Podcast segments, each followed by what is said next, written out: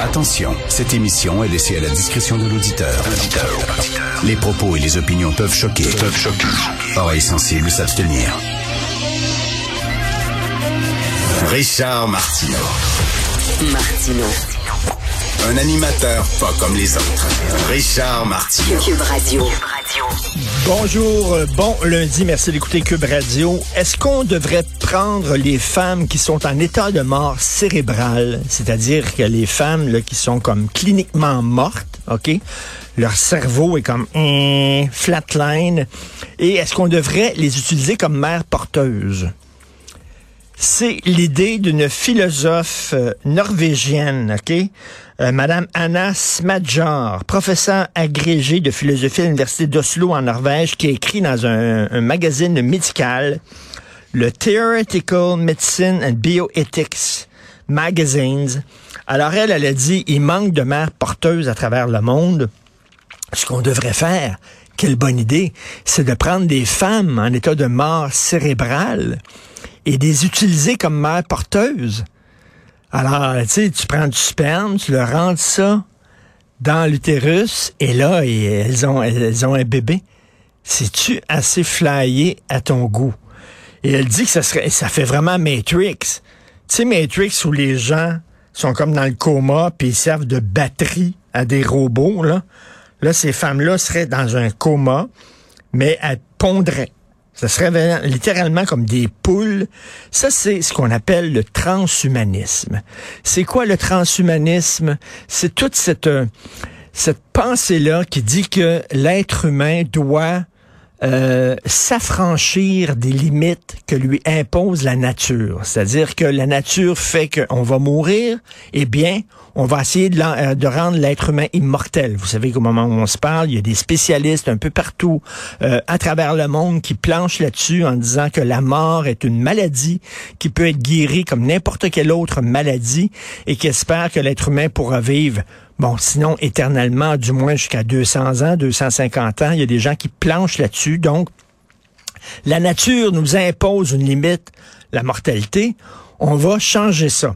La nature nous impose un sexe. Tu viens au monde homme, on va changer ça. Non, c'est pas vrai.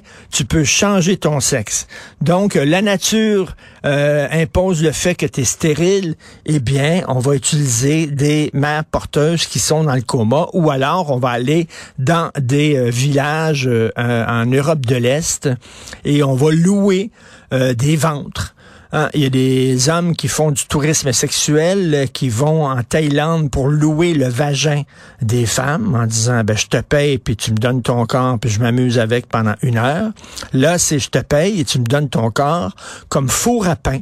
On les appelle les femmes four à pain. Et là, euh, je vais utiliser ta bédaine pendant neuf mois. Euh, tu as besoin d'argent, t'es pauvre, j'ai de l'argent, j'ai pas d'enfant t'es fertile, euh, on est stérile, je vais te payer, on va faire un arrangement. Et il y a des villages en Europe de l'Est, ça a été euh, documenté par de nombreux documentaires et reportages où les femmes tombent à répétition enceintes parce que c'est tout ce qu'elles peuvent faire pour sortir de la misère. Donc, euh, elles ont un enfant, elles attendent un peu une couple de mois, puis après ça, elles recommencent. De Moi, je trouve que c'est exactement à faire. Tu c'est louer ton ventre plutôt que louer ton vagin, louer ton cul. Même affaire. Je trouve que ça pose des questions éthiques, mais bon, là, on, va plus loin, là. On va d'utiliser des femmes qui seraient dans le coma comme mère porteuse. C'est quoi la suite? À un moment donné, c'est quoi la suite? L'homme veut être Dieu. L'homme veut être Dieu, l'homme veut s'affranchir de la nature, veut être en disant, il y a plus, j'aurais plus aucun obstacle à mes désirs.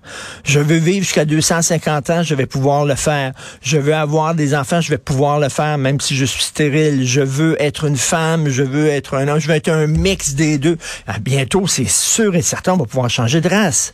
C'est sûr et certain. Moi, j'avais lu, euh, il y avait des cliniques à New York qui, qui proposaient ça, euh, de d'élargir ton nez de donner des grosses lèvres si tu veux ressembler plus à quelqu'un qui, qui est noir, de brider tes yeux, euh, de changer la couleur de ta peau. Bien sûr, ça va arriver. Donc, tu vas pouvoir changer de sexe, tu vas pouvoir changer de race, tu vas pouvoir euh, avoir des enfants grâce à une mère porteuse, tu vas pouvoir vivre jusqu'à 250 ans. C'est ça le transhumanisme. Je m'excuse.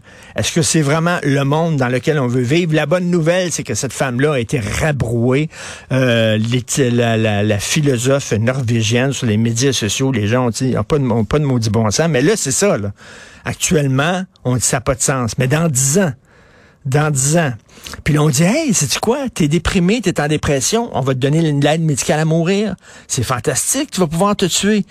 Quelle sorte de monde de science-fiction qu'on est en train de se créer.